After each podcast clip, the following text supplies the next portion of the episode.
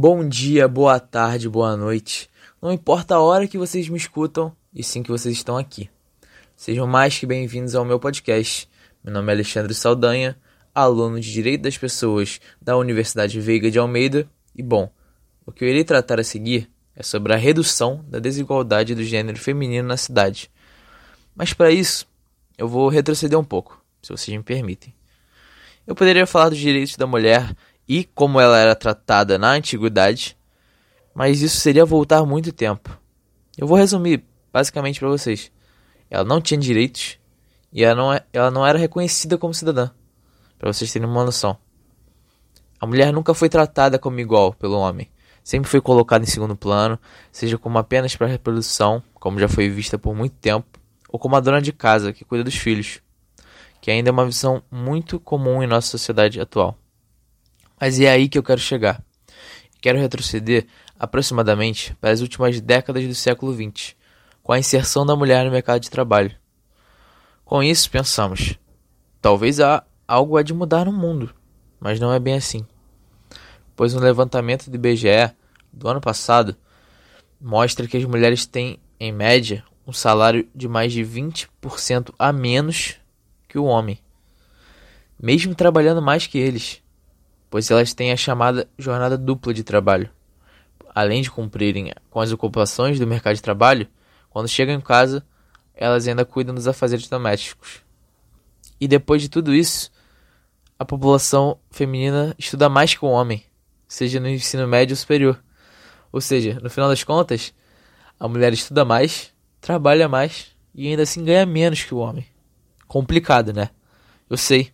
Isso porque eu só apresentei os dados na área trabalhista, pois ainda temos a extrema violência contra a população feminina que acontece todos os dias, sendo preciso criar medidas próprias para tal, como a Lei Maria da Penha, a Lei do Feminicídio, aquele, ou aquele vagão exclusivo no, nos metrôs. Mas, gente, a situação é tão séria que, mesmo com isso, mesmo com todas essas medidas, 97% das mulheres afirmaram já ter sofrido assédio no transporte público e privado no Brasil. E no ano de 2018, a cada uma hora, 536 mulheres eram agredidas e 76,4% dessas mulheres conheciam seu agressor.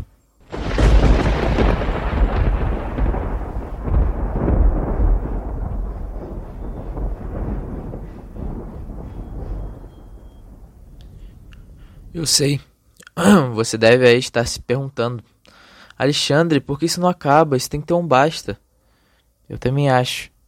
O público feminino já sofreu muito. Eu não vou mentir, não vai ser fácil, não vão ser sugestões para mudança ditas por mim aqui e agora que vão mudar as coisas de uma hora para outra, porque não vão.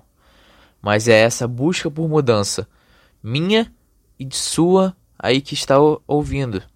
Você que está ouvindo, é essa nossa busca por mudança que vai encorajar cada um de nós.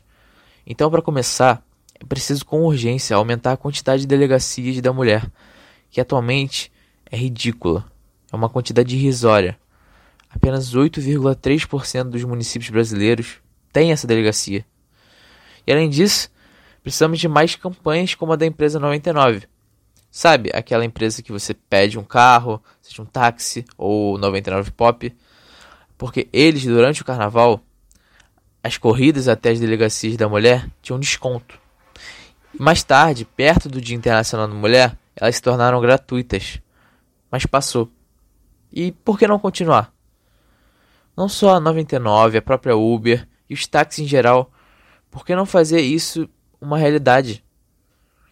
Eu sei, tem a questão do capitalismo, de as empresas vão perder dinheiro. Mas, gente, já são tão poucas delegacias para o público feminino. Porque dificultar esse acesso ainda. Além disso, no, na parte trabalhista, em que eu foquei mais lá em cima, todos concordamos que já, essa igualdade nos salários já deveria ser obrigatória por lei. Porque não, essa conta não bate, gente a mulher estuda mais, a mulher trabalha mais e ainda ganha menos que o homem. Além disso, tem a, a questão da gestante. Todos sabemos que o mercado de trabalho fecha as portas para ela. E é uma situação muito, muito complicada. tem que ter uma maior atenção nisso, porque elas enfrentam diversas dificuldades, tanto na falta de compreensão e na flexibilidade, e até mesmo o de respeito da própria legislação por parte do empregador. Mas, meus caros ouvintes, essas são apenas algumas das inúmeras outras sugestões que existem. O caminho a ser percorrido é longo e árduo. Todos têm que ajudar para tentar acabar com esse problema que assola a população feminina desde o início dos tempos, que é a desigualdade de gênero. Enfim, eu sei que foi um assunto tenso, complicado infelizmente triste de se ouvir, mas é a realidade. E, gente, esse foi o meu podcast sobre a redução de desigualdade do gênero feminino na cidade. Eu espero que vocês tenham gostado, eu espero que vocês tenham entendido e principalmente eu espero que vocês tenham refletido o que eu tentei passar aqui. Se cuidem, lavem as mãos, tentem ficar em casa. Se não der, usem máscara e até uma próxima. Eu espero ansiosamente.